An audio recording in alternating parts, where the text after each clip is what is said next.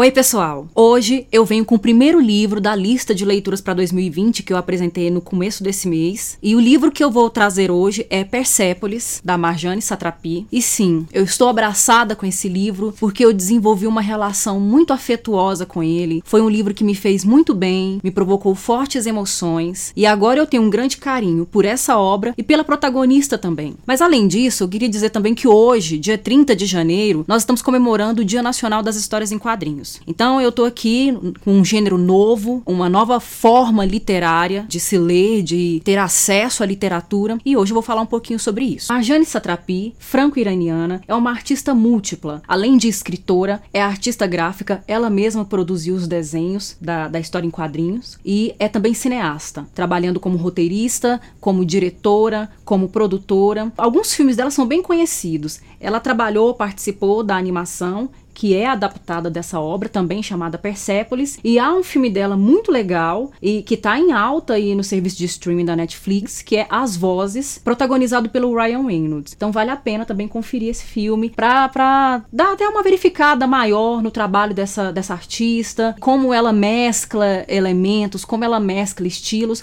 coisa que ela já faz aqui. Persepolis foi publicado pela primeira vez no ano de 2000. A edição que tenho é da Companhia das Letras, a Companhia das Letras, inclusive, inclusive tem o selo para suas histórias em quadrinhos. Persepolis não é a única HQ, é uma editora que trabalha com outras obras, com outras publicações também nesse formato, também desse gênero. O título Persepolis faz referência à antiga região da Pérsia, que acabou passando por vários conflitos, por várias guerras, por vários problemas e teve o seu nome alterado. Hoje conhecemos a Pérsia como Irã, que aliás também está em alta novamente, tem aparecido muito nos noticiários, principalmente por ser mencionado novamente em conflitos relacionando o Oriente e Ocidente. Essa obra tem um valor reconhecido não só pelo seu aspecto literário, mas também pelo seu caráter autobiográfico, afinal de contas, a Marjane fala do momento específico de sua adolescência, mas também tem um valor jornalístico e um valor histórico. A história em si mescla elementos da história coletiva do Irã, da antiga história coletiva da Pérsia, as guerras, os conflitos conflitos, todas as dificuldades que esse povo, que essa nação, cultura, que essa tradição teve que enfrentar. Mas por outro lado, né, aliado a isso, nós temos também uma história pessoal, uma história individual, que é a da Marge. É assim que ela é apelidada pela família, é assim que pretendo me referir a ela, porque a obra até propõe também essa relação de intimidade, é como se você adentrasse a vida da protagonista.